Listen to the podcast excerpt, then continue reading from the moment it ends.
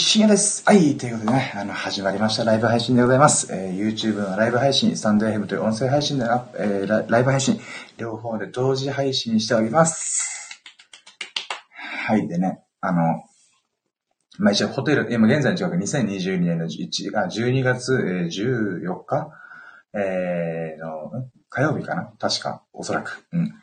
ん多分。うん。とりあえずね、えー、それの、えー、夜22時でございます。22時、あ、それが21時、えー、54分だったかな。うん。えー、にライブ配信しておりまして、今私、石垣島に、えー、出張に来ておりまして、そのホテルの椅子でやっております。なのでね、ちょっと小声で、えー、おしゃべり、えー、いたします。うん。でね、あのー、まあ、いつもだったら元気よく、イエーっていう風にやってるんだけども、あの、今回はちょっとおとなしめに、おとなしめに、えー、お送りしようと思います。うん。はい。でね、あのー、まあ私ね、このラッキーラジというものは、ささやかな日々のラッキーを語るラジオというふうにお送りします。なので、まあ日々のね、あ、こんなことがあった、あんなことがあった、あこれもあったな、あこれ、あいいよかった、素晴らしい、最高の日々を過ごしてる、みたいな、えそういったものをね、つらつらつらつら、だらだらだらだら雑談形式で、えー、ライブ配信、まあラジオ的な感じでね、喋っていくってことをやっております。なので、えー、ぜひね、あのー、まあ、他の、なんか、様々なコンテンツがある中で、まあ、素人同然の僕が、あのー、あこんな日々過ごせたよかったっていうね、あの、ラッキーのお裾分け的な感じで、え、皆さんにお聞きいただけると嬉しいなと思っております。うん。でね、あの、まあ、今回ね、えー、昨日、えー、宮古島出張した後に、そのまま石垣島に行くと、宮古島と石垣島。で、えー、今、石垣島の2日目なんだよね。まあ、離島出張では3日目、えー、なわけだ。で、今、ライブ配信とか、えー、このラキラジ、えー、というものは、まあ、宮古島でも、昨日も石垣島でもやりましたし、えー、今日も石垣島でもやります。うん。で、その中で、まあ、日々ね、えー、こんなラッキー型のラッキー型だけど、今日はね、もう前回の1個前のラキラジからこっちに今日までの、このたった24時間ぐらい、あまあ正確には30時間ぐらいの中でもうめちゃくちゃ多かった。正直、えっ、ー、と、1日でね、あのー、まあ、7個、8個ぐらい多分ラッキーがあったんじゃねえかなと思ってる。だからね、それをね、大急ぎでちょっとね、あの、おしゃべりして参ろうと思います。ただね、あのー、僕、今から1時間後にお仕事が待ってますんで、45分ぐらい、45分、えー、45 minutes、あ、うん、だってね、うん、45 minutes で、えー、お送りしようと思いますんで、えー、振り落とされないように、あと僕がね、あの、夜明けのわかんない方向に行くことすらも振り落とされないように、うん、お聞きいただけますと嬉しいです。じゃあ行きましょう。はい、ということで、ね、まず1個目。1個目がね、あの、昨日ですね、あのー、バイトの同僚というか先輩方と、あのーまあ、あ、そうだ、うん。えー、久しぶりに飲み会行ってきました。イェイ。これが1個目。えー、あのね、僕基本的にお酒飲まないんだよな。一応飲めるはする。体質的にも全然飲める人なんだけど、ただね、お酒自体がそんなにね、なんかみんなが言うほど、なんか飲み会行こうとか、あの飲みに行こうぜとかっていうのがあんまよくわかんない人なんだよね。うん。なんていうのな、あの、別に飲み会行く人を否定しちゃうわけじゃなくて、僕自身が、なんかお酒を飲むことよりも、お酒を飲まずに、なんかこう、なんだろうな、うん、どっか散策したりとか、散歩したりとか、なんかそっちの方が楽しいって思っちゃう人なんだよね。うん。なので、あんまり行かなかったし、友人と飲む機会も本当ね、全くないんだよね。ただ今回は、ちょっとね、いつもお世話になってる先輩が、新薬も一緒に行こうみたいな感じで言われたんで、あ、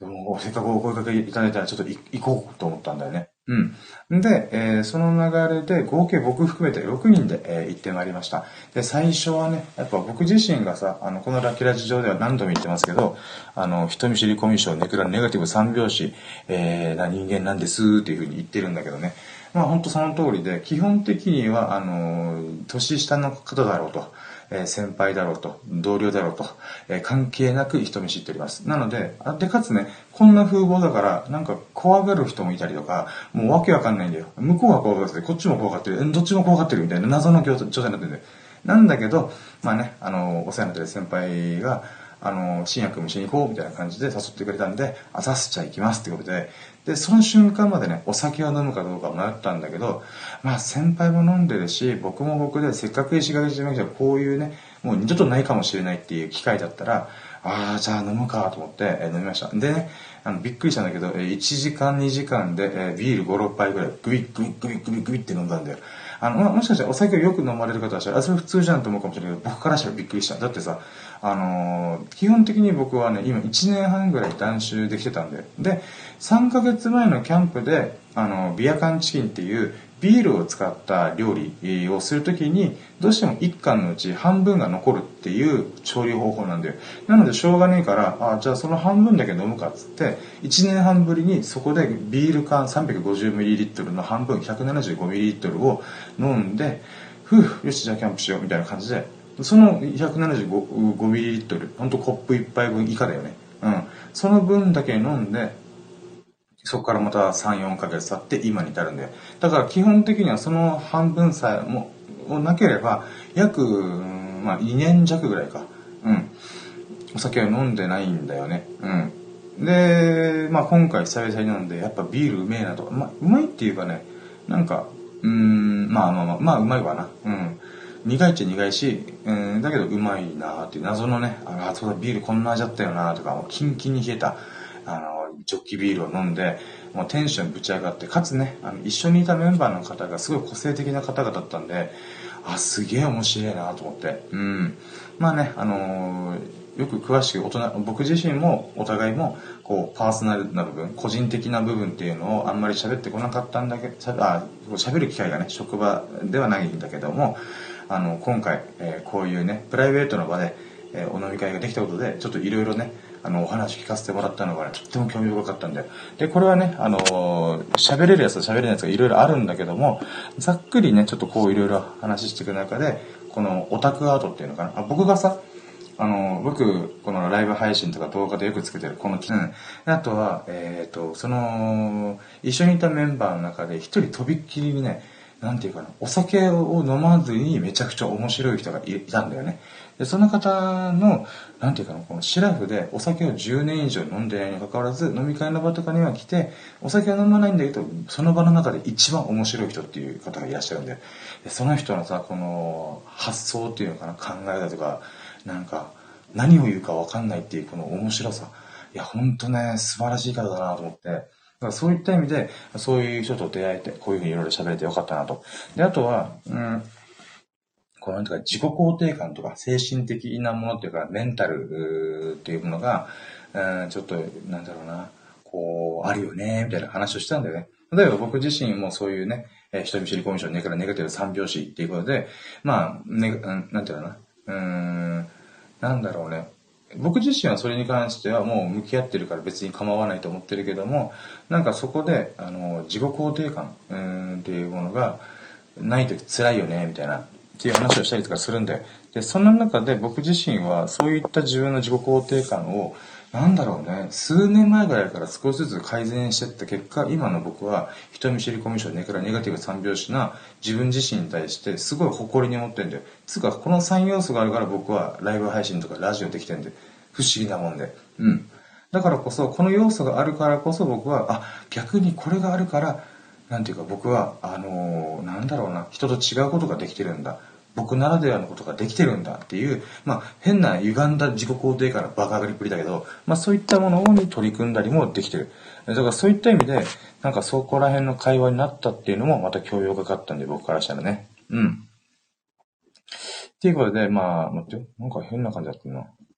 いけるかな。あ、もうはい。えー、っていうのが、なんで、まあそういった風にいろんな飲み会、あ飲み会、えー、飲んでる中で、こう、ワイワイワイワイできたっていうのはとっても嬉しかった。で、さらに、あの、二次会にカラオケ行った。びっくりした。俺カラオケさ、基本的に行かねえ人間なんで、あ、一時期ね、20代の時言ってたけど、なんかね、自分自身が歌える曲っていうのがなくなってきたりとか、そういったものがあったんで、あんま行かなかったなぁと思ったんだけど、あのー、まあ、あ、これが2個目か。こ れちょっとあれだ。まあ、飲み会に行きましたっていうラッキーと、で、今からしゃべ、さっきもちょっと喋ったけど、2個目のラッキーっていうのが、1年ぶりぐらいにお酒を飲みまくって、2次会でカラオケ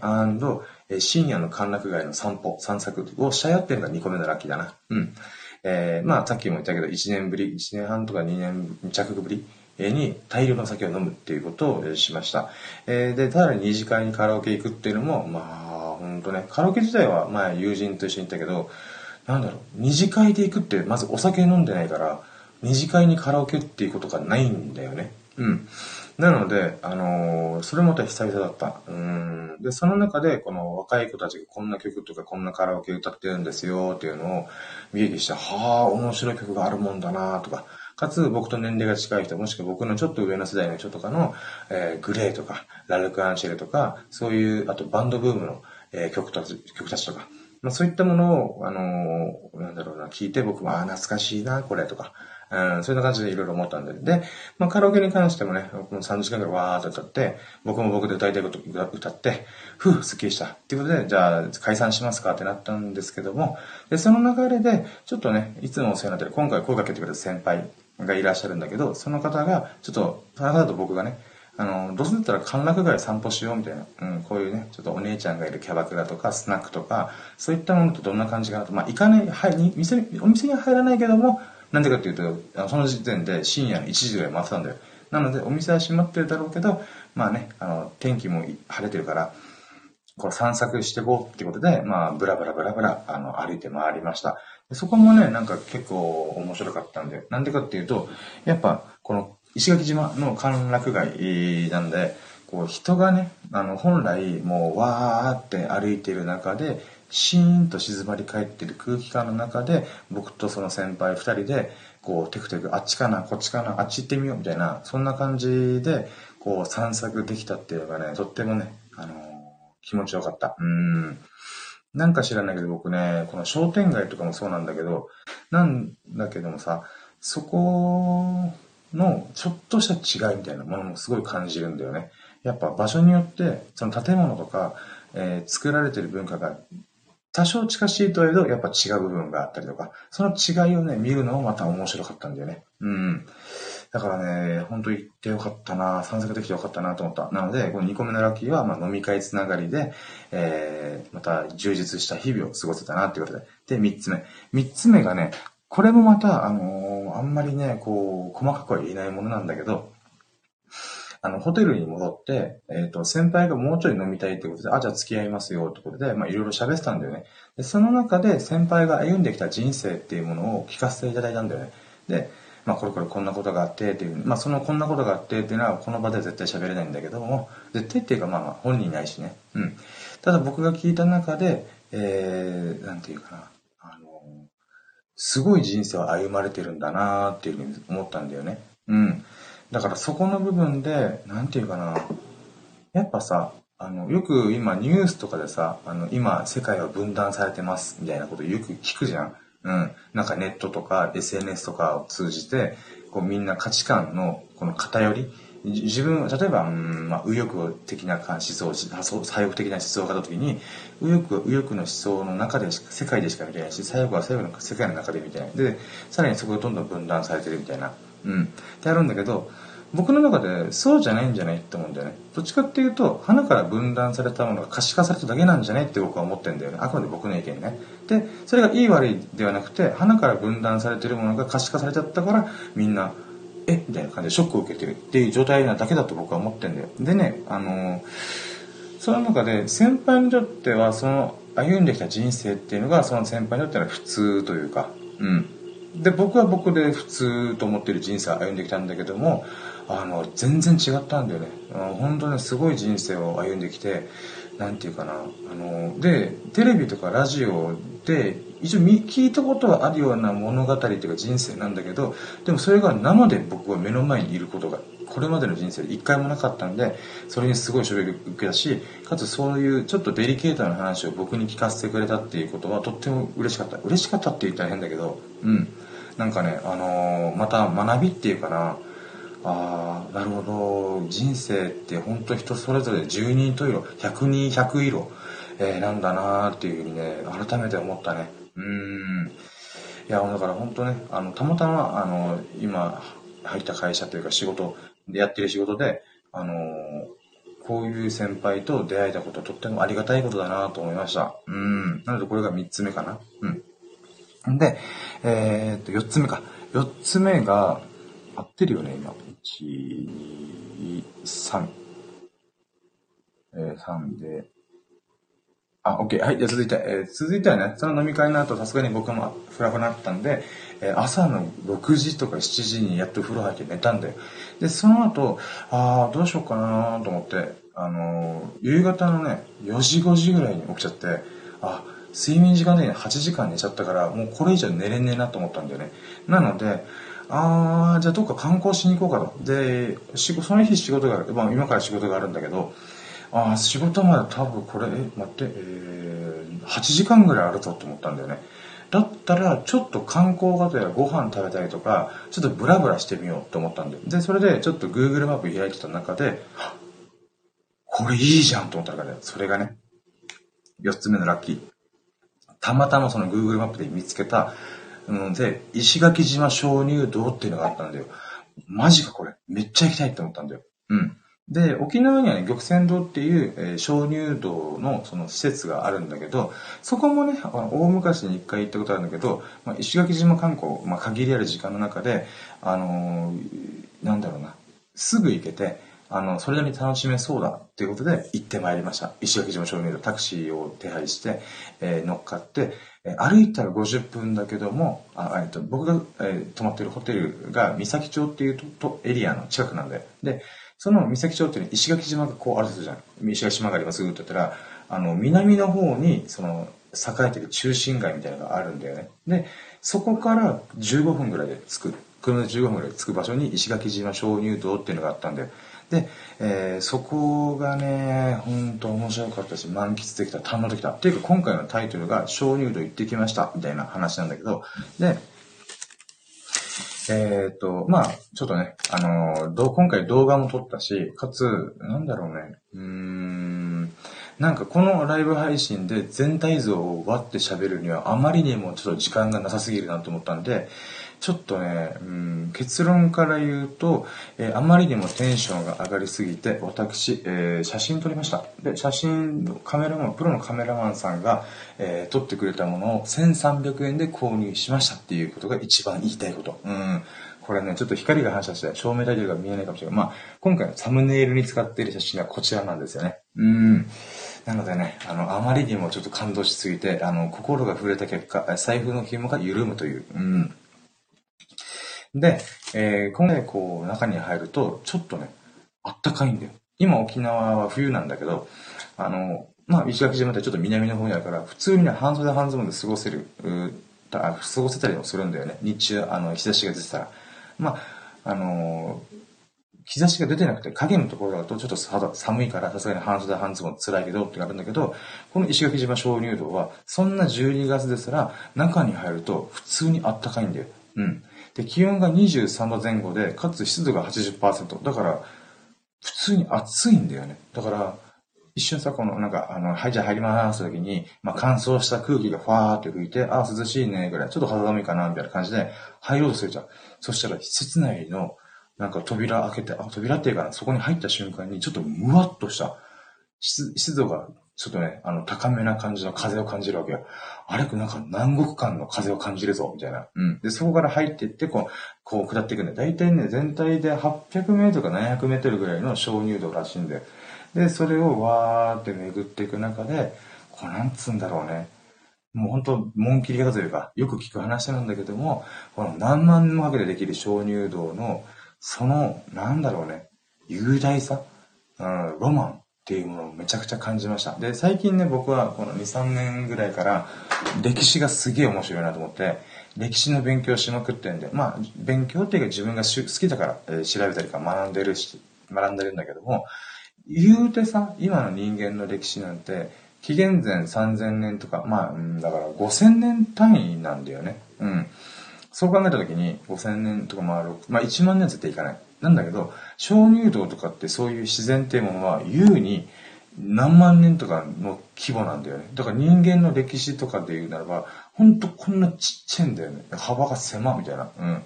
うん。その中で、この太古の昔からずっとね、この地殻変動とかありながらの鍾乳洞っていうのがね、こう、その、つららみたいな岩がいっぱいあったとか、なのに、すごいさ、トゲトゲしい感じじゃなくて、あの、ツルツルしたりとか、そういったね、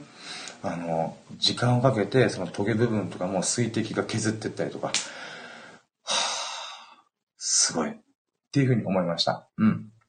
なので、ちょっとそこのね、鍾乳洞の細かい内容っていうのは、またちょっと動画ね、またこれもすごい編集大変だからね、いつアップできるか確約できないんだけども、でも必ず編集してアップしますんで、お楽しみに。うん。はい、じゃあ続いて、えー、5個目かな。その鍾乳洞の帰りにタクシーを呼んで、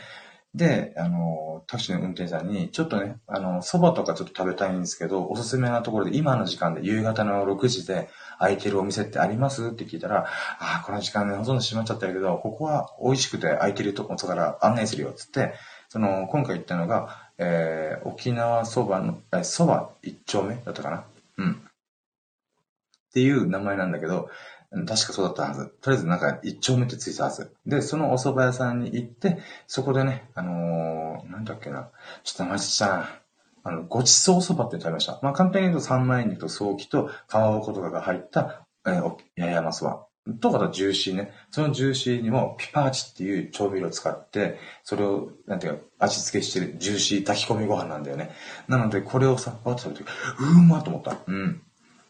沖縄そばとか、えー、あまあまあいいか。まあ、まあ、あのね、沖縄そばって言うと、あの、調味料いくつかあるんだよ。コーレグース入れてみたり、入れてみたりとかするっていうのがあるんだけど、どうやら八重山の方では、あの、島胡椒って言ってピパーチっていうものを振りかけて食べたりとかする文化があるらしいんでね。まあ、胡椒であり、香辛料的な感じ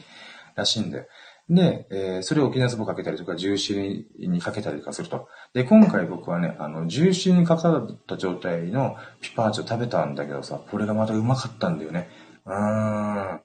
なのでね、ぜひとも皆さん、沖、石垣島にいらっしゃる際は、えー、蕎麦一一一丁目だったかなうん。で、あの、美味しいね、ピパーチの炊き込みご飯とか、えー、ごちそう蕎麦みたいのを食べて、えー、もういいんじゃないかなと思いました。うん。で、その後、えー、まあ、そのね、蕎麦一丁目っていうのが、宝岬町っていうその中心街の、えー、そこ、ところにあったんだよね。でそこから歩いて、えー、2分ぐらいで、元気ミルクの直営所っていうのがあるんだよ。うん。直営所っていうかその販売店というかあのうんなんて言うんだろうグッズとかを売ってる、え、お店を構えてるんでこの元気ミルクって何って思うでしょ